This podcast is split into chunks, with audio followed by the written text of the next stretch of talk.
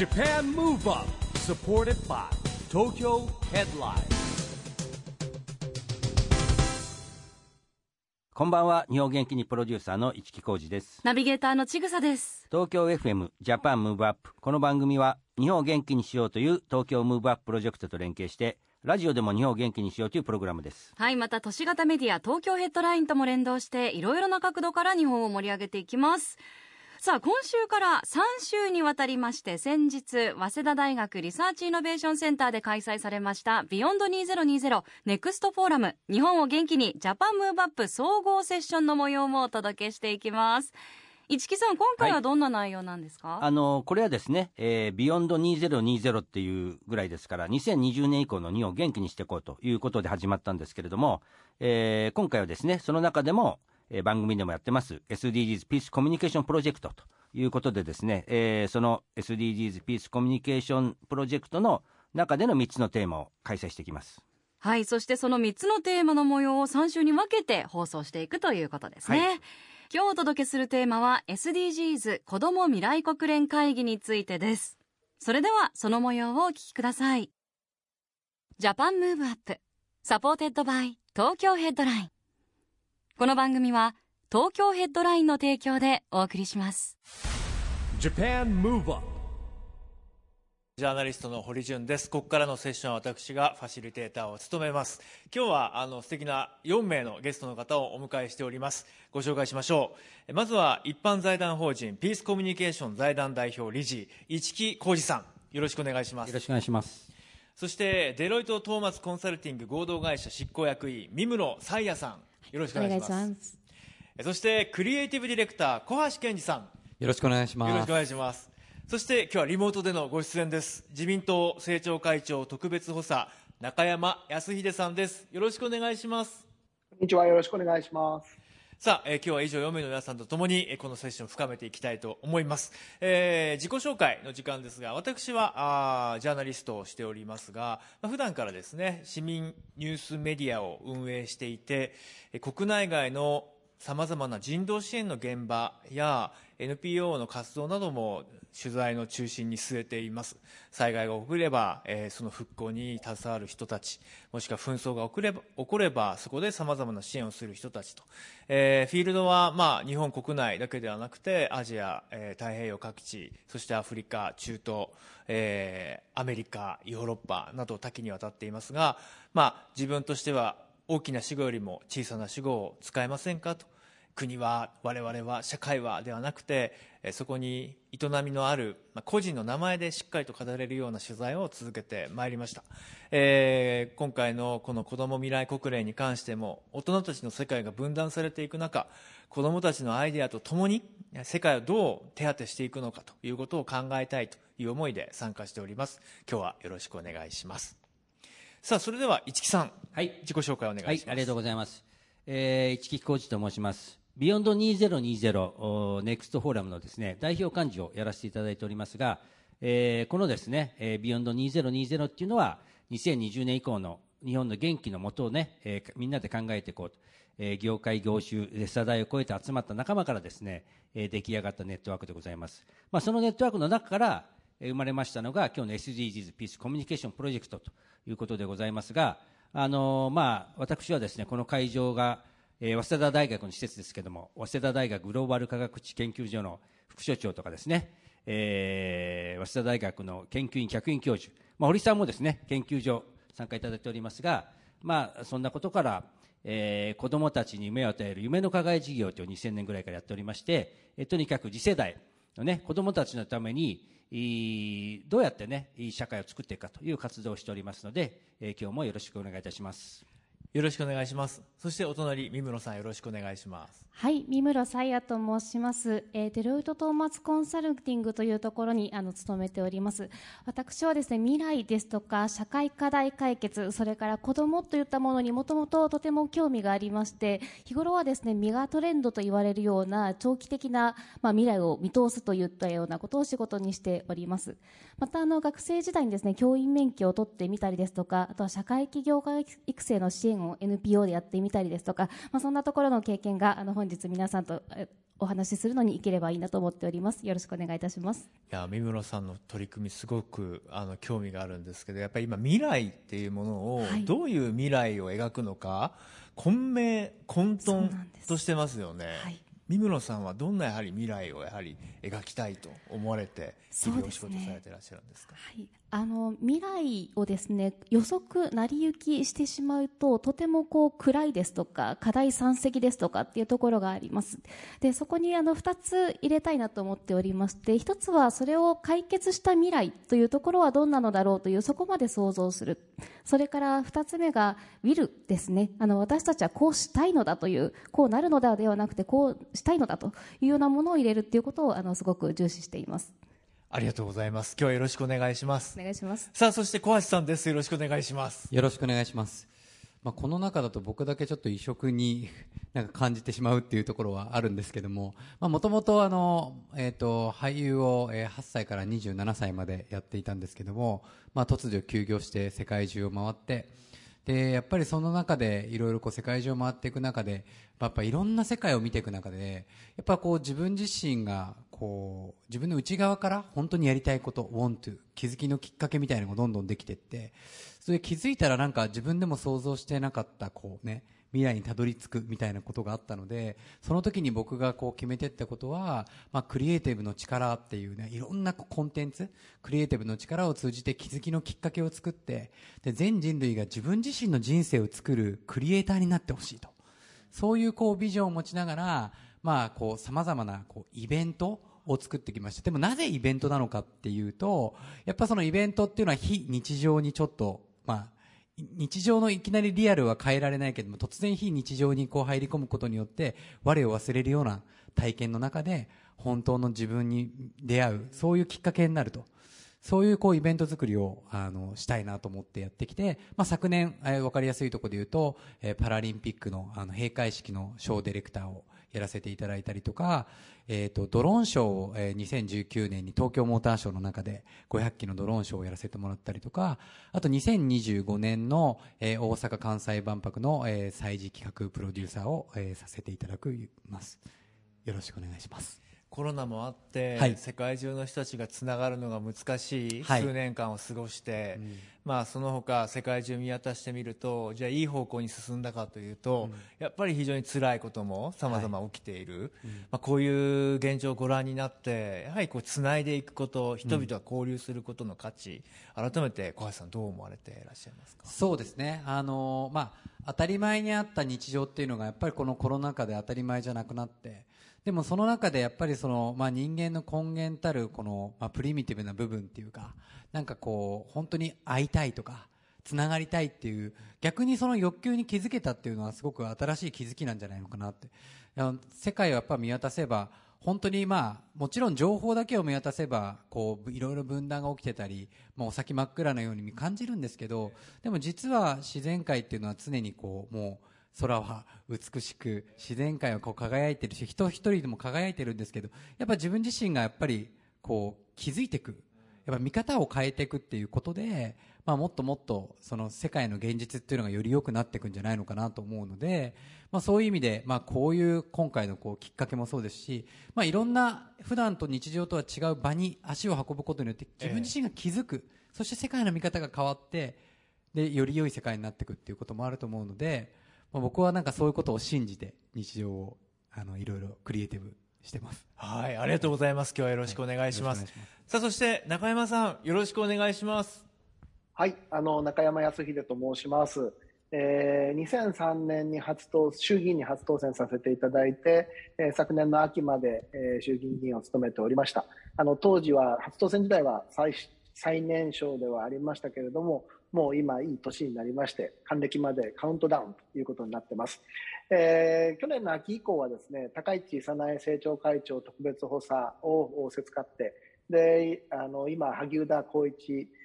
政調会長の下でも引き続き、えー特別補佐をやってます。で、主に与えられた諸省は、あまず外交です。それと国防。そして最後が、これ自民党、あの、党があ立党して以来初のポストなんですけれども、おゲームチェンジャー領域担当といいまして、まあ、宇宙、サイバー、電磁波など、その新たな革新的なあゲームチェンジャーフィールドというものを担当する、そういった今役職についております。あの、ぜひ今日も、あの、さっき、先ほどまで早稲田大学で、あの、おりましたんですが、今、急遽大阪の方に来ておりますが、リモートでの参加ということでご容赦いただけたらと存じます。皆様よろしくお願いします。よろしくお願いします。ありがとうございます。ピースコミュニケーション、そしてこの子ども未来国連取り組みには中山さんも最初からもうあの共にまあ運営して関わってきていただきましたが、いやまあこの本当にこの1年振り返ってみても、ウクライナ、ロシアの戦争は未だ続いていますし、そしてアフリカでも西アフリカを中心に武装勢力が結集、中東ではイエメンが相変わらず、そしてアジアを見るとミャンマーが、えー、そして香港が、そして中国と台湾の関係がと。非常にこう将来見通した時の不安、えー、危機感抱きます。中山さん今こそ何が必要だと思われますか？はい。あのコミュニケーションできる技術っていうのが、まあ、こうやってインターネットなんかで実際リアルに会わなくてもいいあのこう遠隔的に会える時代になってますよね。ですから昔より自分の意識っていうのは伝達しやすい時代だと思うんです。だけど非接触というのは実は人と人の心の距離っていうのをかえって間を空けてしまう結果になりかねないと。交通事故なんかでもぶつかった時の方がドライバー同士冷静なんですね。110番呼びましょう。ぶつからないでせめぎ合った時ほど、お前俺に幅寄せしただろみたいなんで、かえって喧嘩になっちゃう。だから僕は非あの接触できる場というのを作ることが実は重要なんじゃないかということで、まあ、市木さんにもお話ししてたんですけど私のずっと子供の時からの夢であの日本の世界で唯一の被爆国である日本の広島にですね、えー、国連の本部を作りたいというのが私の夢です。えー、アメリカにはニューヨークに国連本部があるヨーロッパにはスイスのジュニーバに国連の事務所があってそしてアジアっていうインドや中国という、まあ、選挙区で言えば有権者が一番人口が多いところに国連の本部っていうものがない。ぜひ、えー、広島にですね、アジア太平洋本部を作りたいという、そんな思いで、そのさっき言ったように、接触できる場をプロデュースしていきたいな、そんなふうに思ってます。よろしくお願いします。ありがとうございます。さあ、私たち日本国だからできること、日本だから、まあ、世界の人たちをつなぐことができるのでは、そういう思いで、えー、SDGs と子ども未来国連という取り組みは我々のセッションの中でも随分議論を重ねてきました。でいよいよそのアクションが実装という形でいろんなケースを生み出しています、えー、まずはこの子ども未来国連ってどんな取り組みなのかなという点から一木さん、はい、お話伺ってよろしいですか？はい、えー、このですね子ども未来国連会議。これはあの Beyond 2020 Next Forum の中でいろんなですねジャンルの方々がセッションをやった中でですねピースコミュニケーションというワードが出てまいりました。まあ、これ堀さんも参加してました。中山さんも参加してました。まあ、そういった中で言うと、えー、いろんな社会のですね、課題がある中で、コミュニケーションによる社会課題の解決をしていこうと。これコロナになったら余計感じましたよね。やっぱ本当にリアルなコミュニケーションがないといけないなということも感じたのとですね、え、そしてですね、もう一つのテーマが次世代の人材育成ということがありました。で、えー、これからですね、いろんな今こう分断が起きる中で、子供たちの未来、どうやってね、明るいものにしていこうかということの中からですね、この子供未来国連会議っていうのが、えー、プロジェクトがスタートいたしました。で、実はもう2019年からね、スタートしておりますんで、えー、2回ほど開催しております。えー、毎年1回開催していくんですけれども、あの、これあの、外務省にも協力いただいてですね、一応あの、全部の大使館に行くんですよね。あの、なんかね、連絡網がありましてですね、行きます。で、参加いただくんですけれども、まあちょっとコロナ禍ということもあって人数制限がある中でやってまいりましたが、えー、まあね、毎年いろんな国のお子さんが参加いただいてですね、えー、日本でいうと小学校の4年生から6年生参加になっています。で、世界は小学生っていうね、くくりじゃないんで、8歳から13歳ぐらいのお子さんが、えー、参加いただいてるんですけれども、本当にね、そこで初めて会ったお子さんたちが、えー、自分たちのね、未来をどう作るかっていう話し合いをして発表してもらいます。えー、それをですね、えー、国連に届けていこうということでですね、実は今年の7月、国連本部にも行ってまいりまして、えー、今ですね、えー、国連本部のリーガルチェックという一応せ、ね、あの、この子供未来国連会議っていうのをですね、えー、認めていただくためにですね、リーガルチェックを受けてまして、えーそのですね、今指示を待っているところなんですけれども、えーこれ毎年開催していてですね、えー2025年、あの日本で行われる万博のテーマの中に SDGs が入ってるんですね。ですから、2025年の8月、そして日本の8月って特別じゃないですか。広島と長崎に原爆が投下された月です。そこで世界の子どもたちがピースコミュニケーションして発信していこうというようなですね、えー計画で進めていきたいなと思っております。で、まあ、ゴールは2025年じゃないんで、えーその以降もですね、2030年目指してやっていくんですけども、えーまあ、そんなような形でですね、で、これあの、いわゆるワークショップって話し合うことだけじゃなくて、これもですね、プロジェクトに最初から参加してますミュージシャンの宮城さんがいるんですけども、子供たちが言葉ではなくて音楽を通じての交流ということもね、えーやっております。そしてもう一つが、あの、有明にですね、スモールワールドという80分の1のミニチュアのテーマパークがございます。ここに、80分の1のですね、SDGs ピースコミュニケーションシティというのを作ってるんですね。えこれもですね、今、写真のある真ん中の、えーこれはね、ピースコミュニケーションタワーっていうことで、えー最初ですね、あの、日本の大学生でデザインコンテストしました。審査員は、あの、新国立競技場設計された熊健吾さんに選んでいただいてですね、これを中核にしたからいろんなあのお子さんとかですね、いろんな参加する皆さんで、えー未来の街を作っていこうとね、こんな80分の1の街も作ろうと思っておりまして、やっております。そして、えー今ですね、こういったものを応援していただくのに、国会議員のですね、サポーターズクラブというのも作りましてですね、えー皆さんご存知か、日本の、っていうか SDGs の責任者って官房長官なんですって。まあ、で、当時の官房長官でもありますし、えー我々がいろんなですね、プロジェクト一緒に取り組んでやらせていただきました、加藤和信さんをリーダーに、今こういったですね、えーメンバーたちが参加いただいて、えーピースコミュニケーション、そして子ども未来国連会議を応援していこうということでですね、取り組んでいただいております。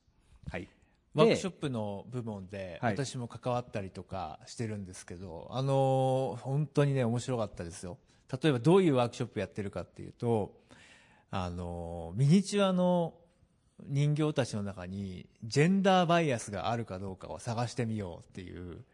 でなんか牛があのトラックに積まれていてえそれを下ろそうとしているのがこう男性だったっていうのを見てあれなんでこう牛牛飼いって男性しかいないの？みたいな。ことを子供たちが普通に疑問に思って見つけ出してきたりとか。なんかそういう我々が大人社会が当たり前のようにかけられているバイアスの罠みたいなのを子供たちが次々と暴いていくみたいなですね、はい。そういうワークショップをやったりとか。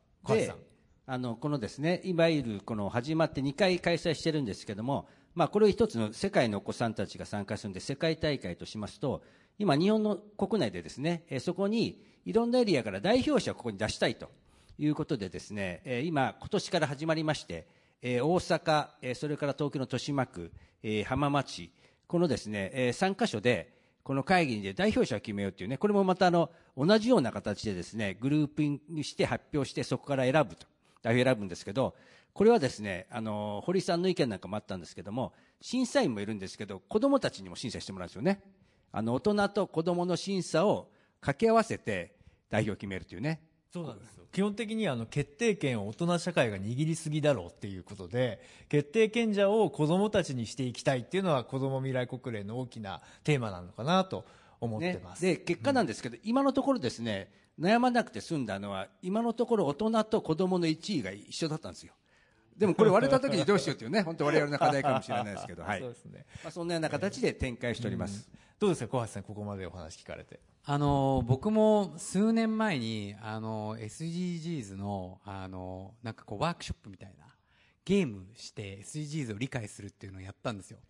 でやっぱりそれをやって初めてあ SDGs ってなんかこうやっぱりね横文字ではい。だけいっぱい言語言葉はみんな知ってるけど、スローガンとしての。実際どういうことなんだろうみたいなやっぱり実感が湧かないんですけどやっぱその時にやったこうゲームで、まあ、例えば、まあ、本当に経済成長の方に行くと気づいたらこう環境の方がこう汚染されていくみたいな。今度環境に今度寄りすぎると例えば経済例えば貧困とかいろんなところが偏っていくみたいな。そうこうしていくうちにあやっぱこうやって世界のいろんなバランスを見ながら自分がどう選択をしていくのかみたいなことを主体性を持っていかないとあ本当に2030年ってあのこういかないんだろうなというふうにその時に思ったんですけどやっぱりそれを子供の時からそういういろんなワークショップで知るっていうのはめちゃくちゃ素晴らしいなってそうですよね。あのうちの息子今5歳で、はい。でまあ一応こうインターンのプリスクールみたいなとこ通わせてるんですけど、え。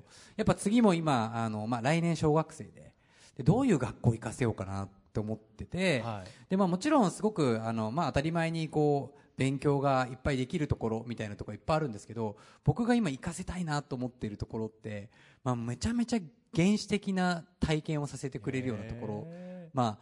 あ、例えばですけど年間に1週間あの、まあ、本当に親から切り離してーはい。で完全に、まあ、大自然の中に行ってえ？そこで普通のインフラを使わない生活を1週間するみたいな。電気ガススマホそうなんですよ。一切使わない。使わない。だからシャワーさえもシャワーも。普通のシャワーで出ない。えー。だからめちゃめちゃこう原始的な体験を子供の時からさせると、はい。子供はやっぱり自然の中でどう生きるか、まあ、もっと言うと自然に生かされてる、要は我々はどんなことがあっても全てのものは自然から生かされてるわけじゃないですか。で自然から生かされてるってことを知ってやっぱ本当の誠の人間になって行動するとそれが当たり前に地球が好きになってち日本人とかどこの国の人じゃなくて地球人になれば、まあ、当たり前にですけど SDGs に向かうわけですよね。ね。だからやっぱりなんかやっぱ今どうしても問題問題って環境問題とか、世界のいろいろこう分断の問題とかって問題をなんか問題だけを押し付けられて、うん。次世代が何かしなきゃいけないってハフトゥーになるんじゃなくてやっぱ地球人になってやっぱ好きだからええ。当たり前でしょってなる。だからウォントゥーになっていかないとやっぱり持続可能になっていかないと思うのでやっぱそういう未来を子供の時から見せてあげるっていうのはすごく大事だなってすごく子供がいるから余計に感じてるっていうの。はいいですね、はい。そこがあるからこそ自分で生み出す力みたいなものがはい。すごく培われてはい。いくんでしょうね、僕らはやっぱりもう出来上がったものを使う消費するっていうことに慣れすぎちゃってそうですね。自分たちで作るっていうのが日常の所作からどんどん消えていってますもんね。やっぱりまあ僕の世代でも感じたんですけどなんかこの世界は全てもう出来上がってるように感じてしまって、なんか自分が何かをしても何かこうこの世界を作るのに参加できないんじゃないかみたいな。なるほど。そういう感覚があるので、え。でもやっぱりこうワークショップでもいいんで少しでもいいからあ例えばじゃあ自分の小さなコミュニティだとなんかそんなチャレンジ恥ずかしくて特に日本人ってできないかもしれないけどそれを世界に向けたらあもしかしたらあ自分のことまだ何にも知らないからチャレンジできるかもええええ。まあ、最近だとねこうメタバースみたいな、はい。まあ、子供たちはフォートナイトみたいなところでゲームしてますけど、まあ、ある意味で顔が見えると恥ずかしいけどアバターみたいなものがあると自分自身をチャレンジできるみたいな。そしてグローバルな人とつながれるみたいなことがあるんでそういうところでどんどんどんどん世界を広げていって、まあ、地球人になっていくってこともあるんじゃないのかなと。そうですね、先ほど三村さんはあの自己紹介の中でやっぱりウィルを持つことが大切、で今小橋さんがウォンという自分が何をしたいかっていうのが大事だ、それ重なるところがあるなと思って聞いていましたけど。もう本当にそうですね。あの、実際にこう、まあビジネスの世界でも、あるいはまあ未来を作っていくこういった活動でも、何をしたいかってこ聞かれると、あ、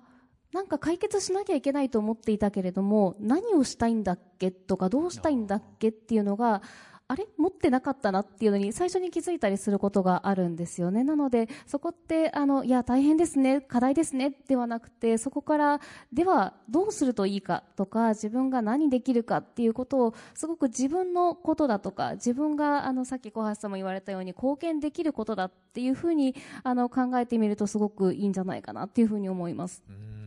三浦さんご自身今こそこういうこうウィルが求められてるんじゃないかっていう、ご自身の中のウィルっていうのはありますか、ええ。そうですね。私、あの、この未来を見て、それからウィルを込めるっていうことを、まあ、ほとんどはライフワークにしておりますのえで、もうビルのど真ん中の仕事をできてるっていうのは本当に幸せなことなんですけれども、あの、ビルを描くっていうと同時にですね、実はそのビルであるとか、まあ、やりたいこと、それから作りたい世界って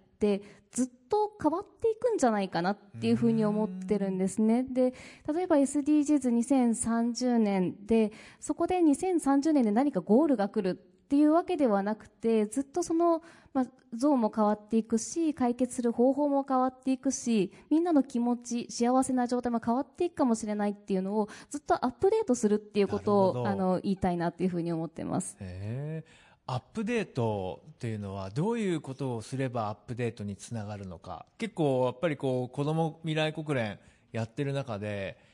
僕の世代だとなかなかこれを思いつかなかっただろうなっていうこともいろいろ出てきて自分自身がアップデートされるんですよ。だからまあ大人が子供に教えるじゃなくて逆にやっぱり子供たちから僕は教えてもらってるなっていうイメージもあってアップデートの仕方っていうのはどうなんでしょうね。そうですね。あのまさにこう世代の違いもそうですし、まあ、国境の違いとかもそうですけれども実はその何かの境目っていうところに、ええ。あのまあ、格差ですとかこう隔たりっていうイメージもありますけれども、ええ。アップデートのヒントってあるんじゃないかなと思うんですね。先ほど小橋さん言われたそのインフラがない状態を知ると、インフラがある状態の、まあ、ええありがたさだとかっていうのが分かるように何かその違うところですとかはあ。隔たりがあるところっていうのがアップデートのチャンスかもしれないってこんな見方ができるといいなと思います。ボーダーをやはりしっかりとこう体験してみるってことなんですかね。そうですね。ボーダーを体験してもしかしたらそれがチャンスになるかも。だけど将来的にはそれを乗り越えていくとかあのそこの隔たりっていうのは実はないものであると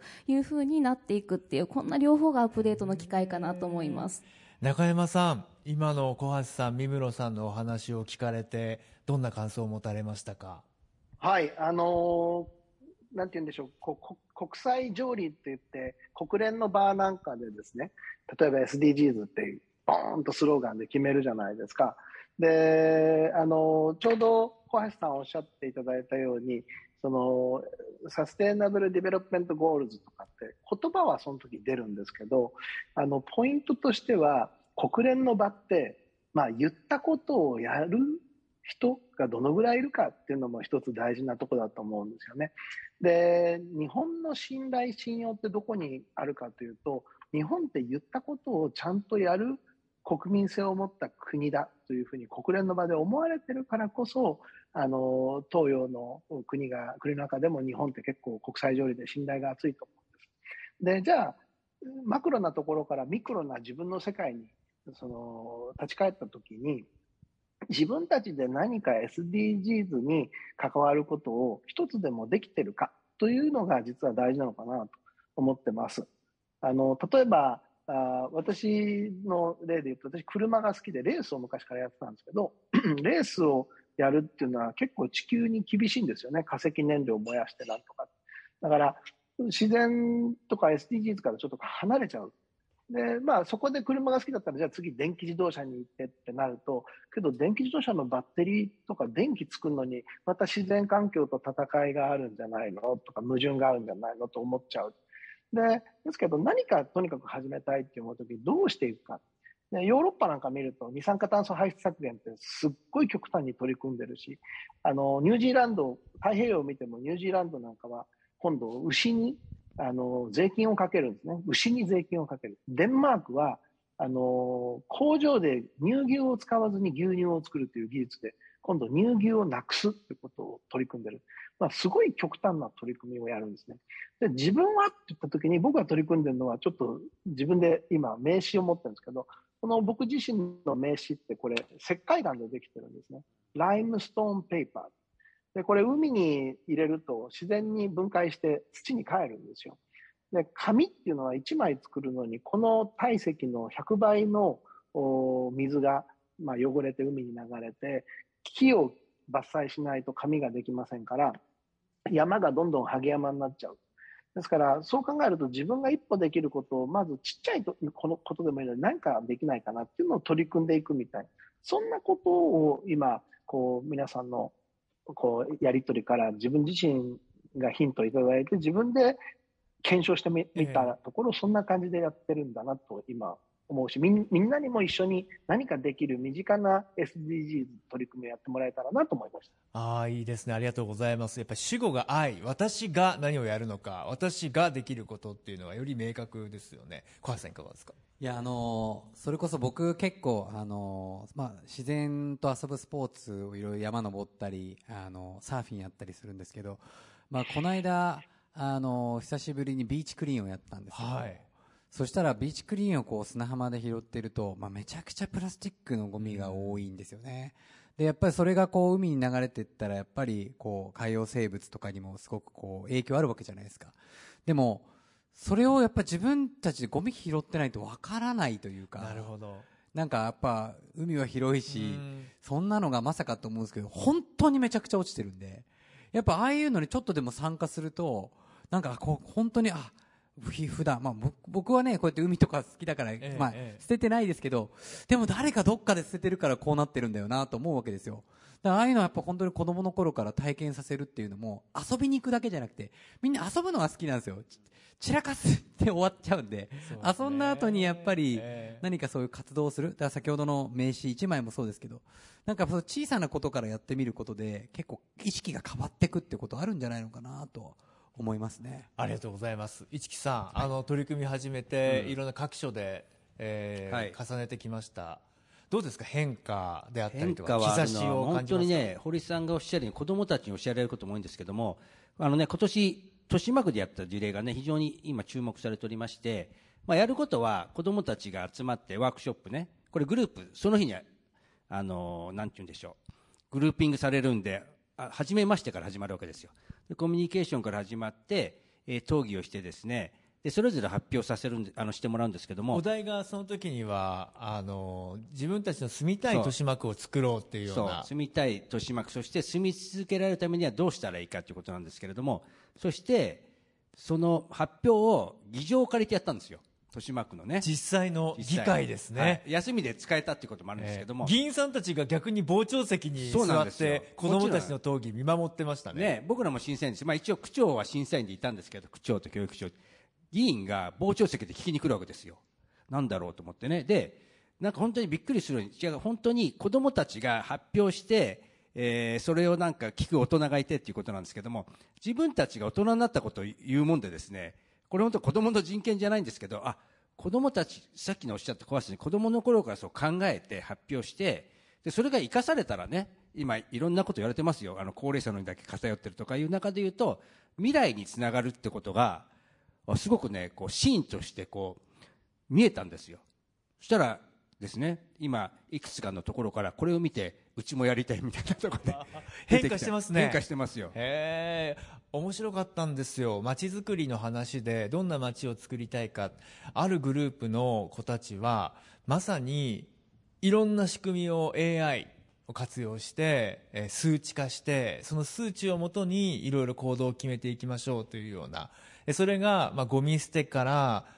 福祉からそして消費まで一気通貫でそのデジタルの仕組みを作ろう。こう完全にデジタル田園都市構想の交付金タイプ3じゃんみたいな。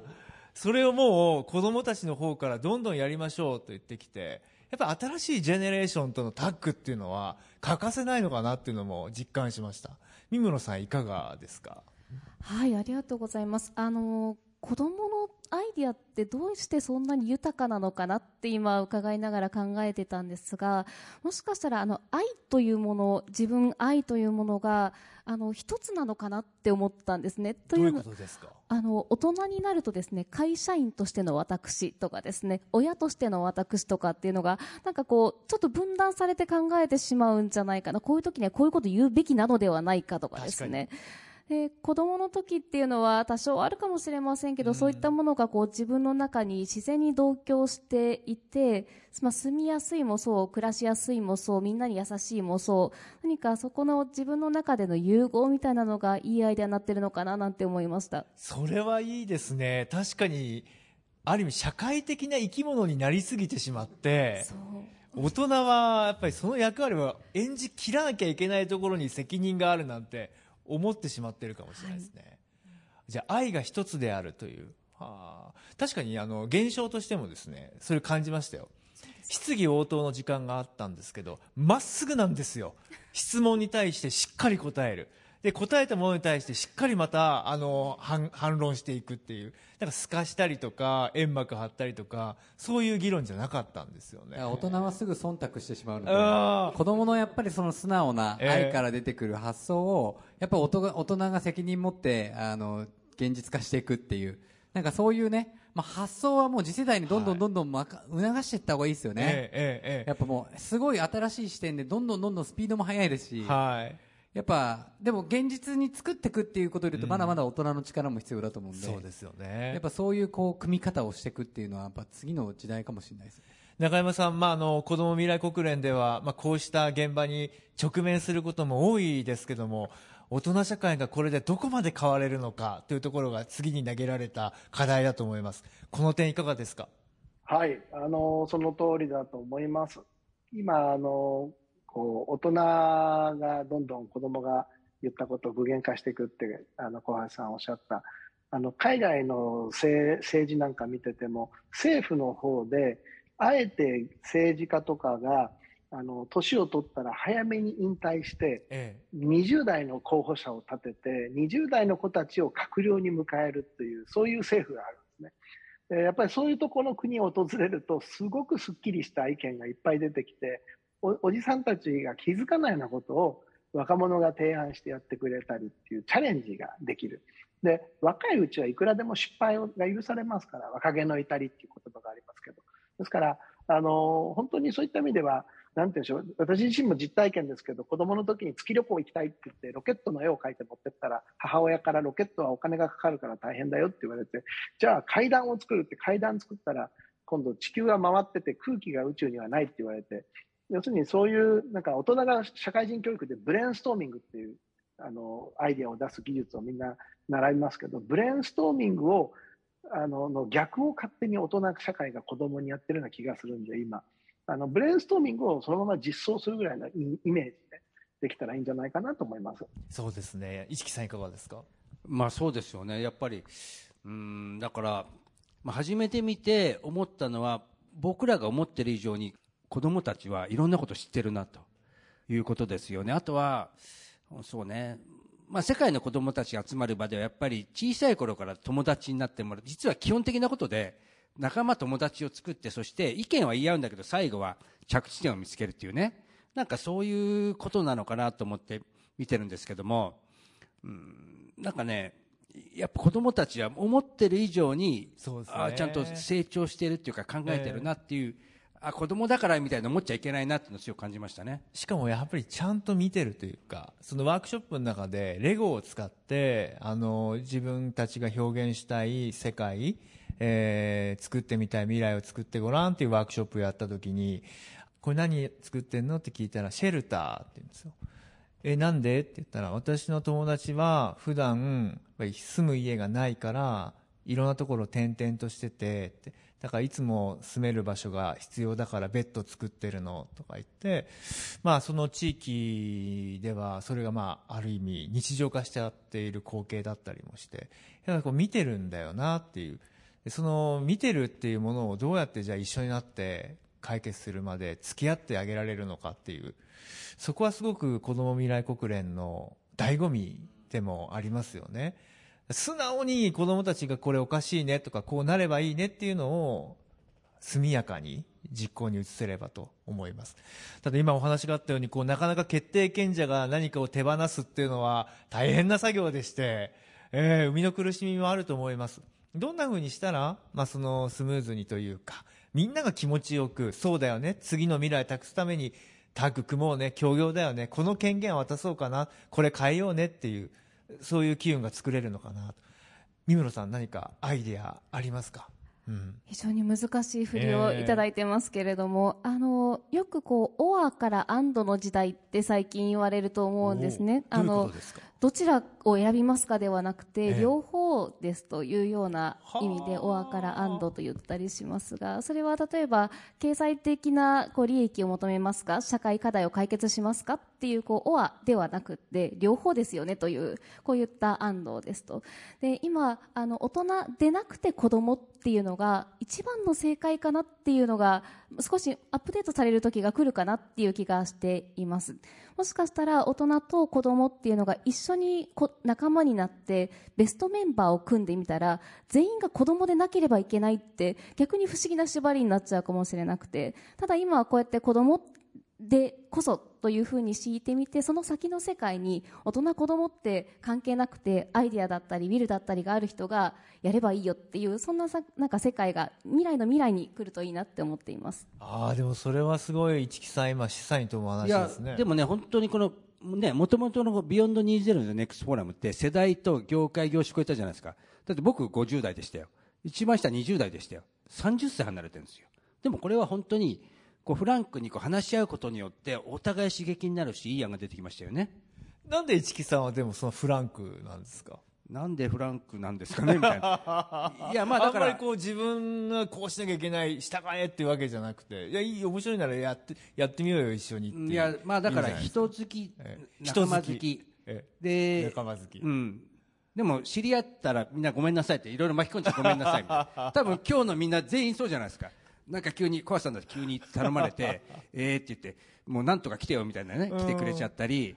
まあね、三村さんもそうですよ。そうですよねもう参加してくださいよって。でもそれこそでも本当にいろんな人たちを巻き込んでいって集うっていうのは小橋さんが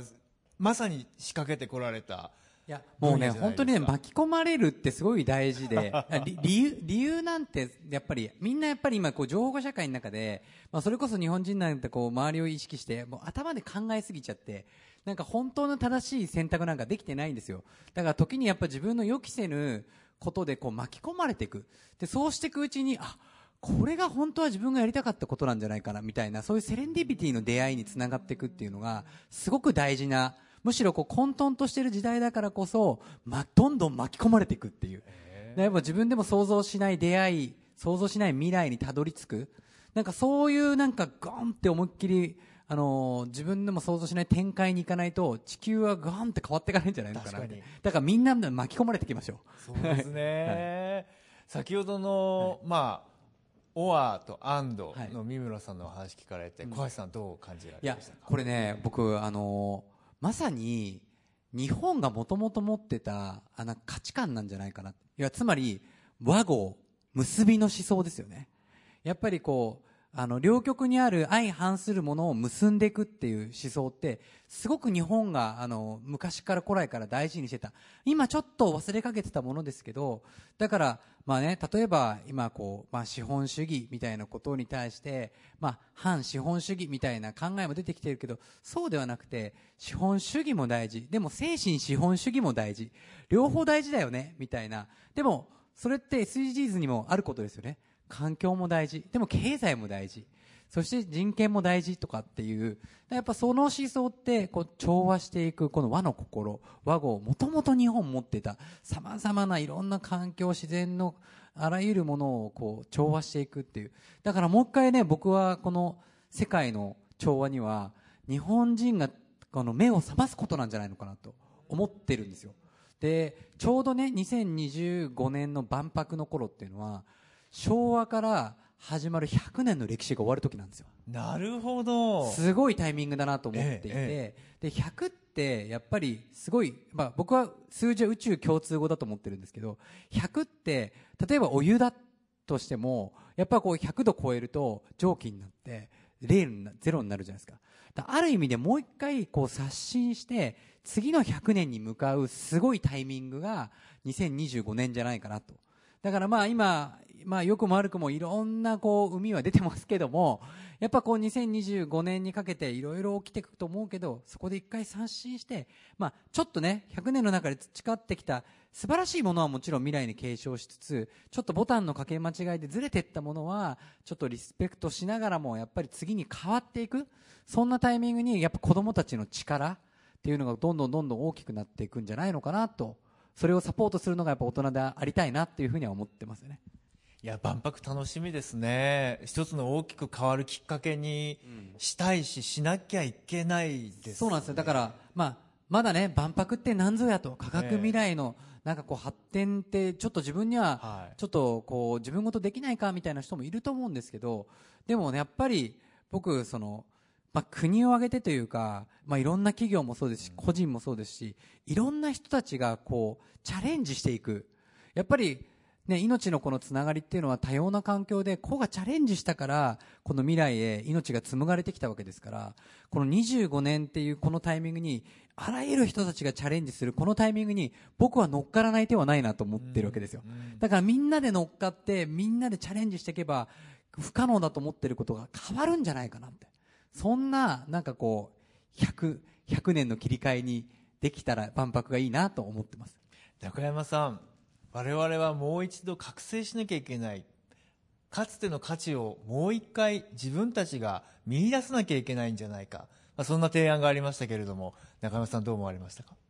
私70年の万博に生まれたんですけど当時は、まあ、世界中の人たちもしくは日本の人たち月の石を見たいと思って万博会場に訪れた。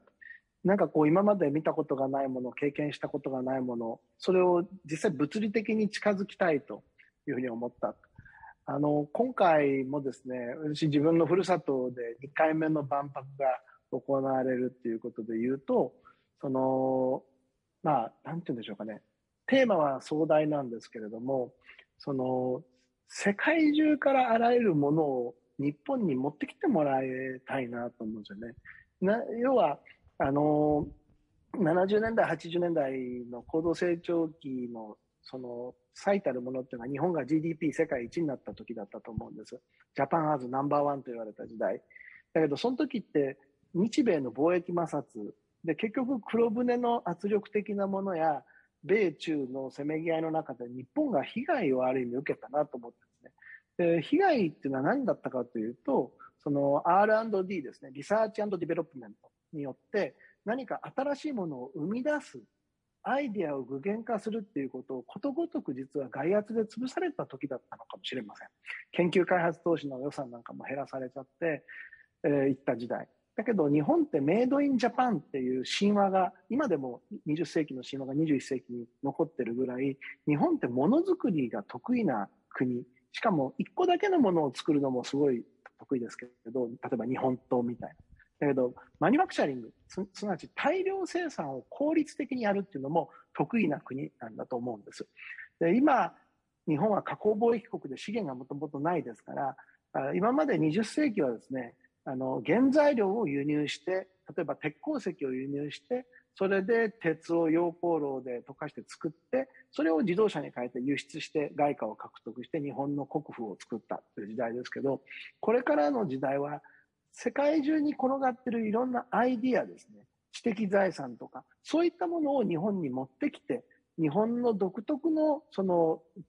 調和の作業ハーモナイズという作業の中でしっかりと日本で大量生産をしてメイドインジャパンの神話っていうのをもう一度21世紀に世界に向けて発信していく。そこがいいチャンスだと。ですから万国博覧会ですからドメスティックなことにこだわらずに世界の転がってるものをどんどん持ってきてそれを日本側から見たらどうやってメイドインジャパン化させていくかというそのある意味アグレッシブなものに変えていく一つのマシーンのような感じにしてもらいたいな。4次元ポケットを大阪に作ってもらいたいです、ね、いいですね。ありがとうございます。確かに物だけじゃなくていろんなものを私が作ったんだっていう、そういった機会になればなと思います。さあ最後に、まあ、今日のキーワードでもあります愛ですけれども、私がじゃあその子供たちと共に何をしていくのか、まあ、最後に一言ずつ思いを聞かせていただければと思います。三室さん、お願いします。はい。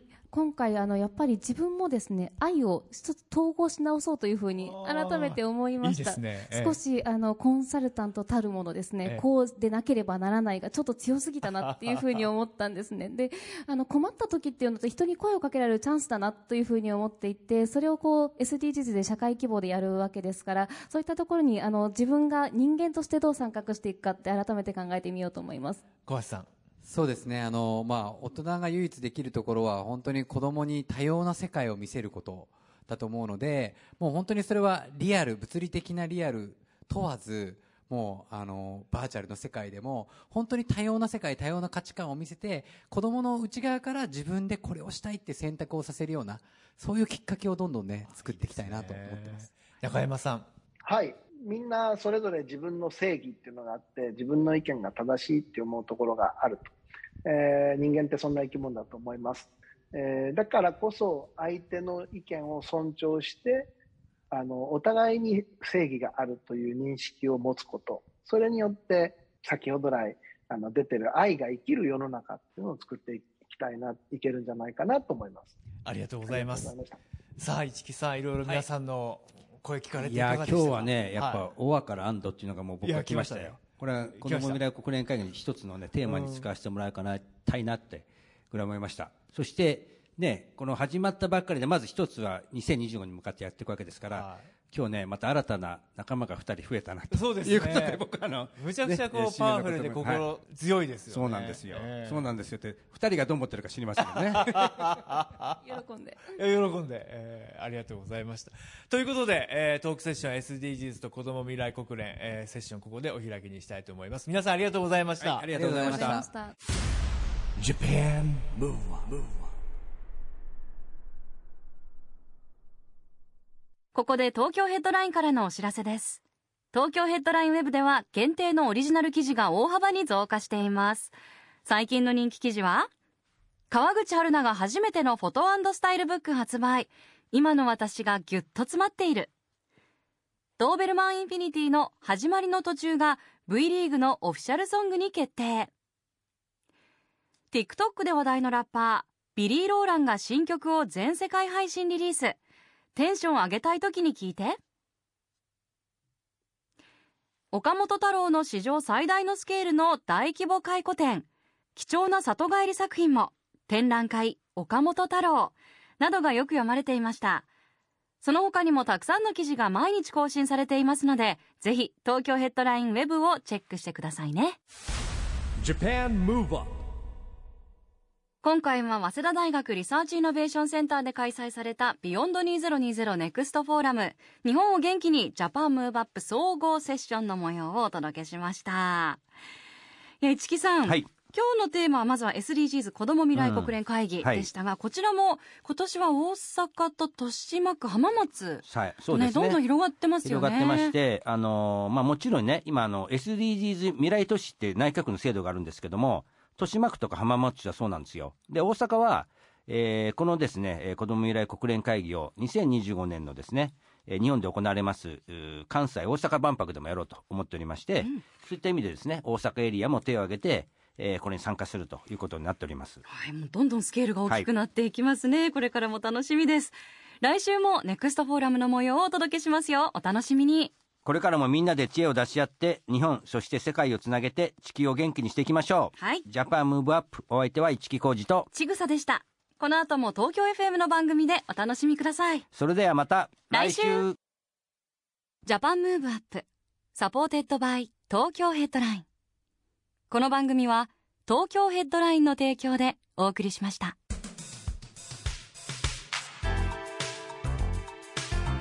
Japan Move Up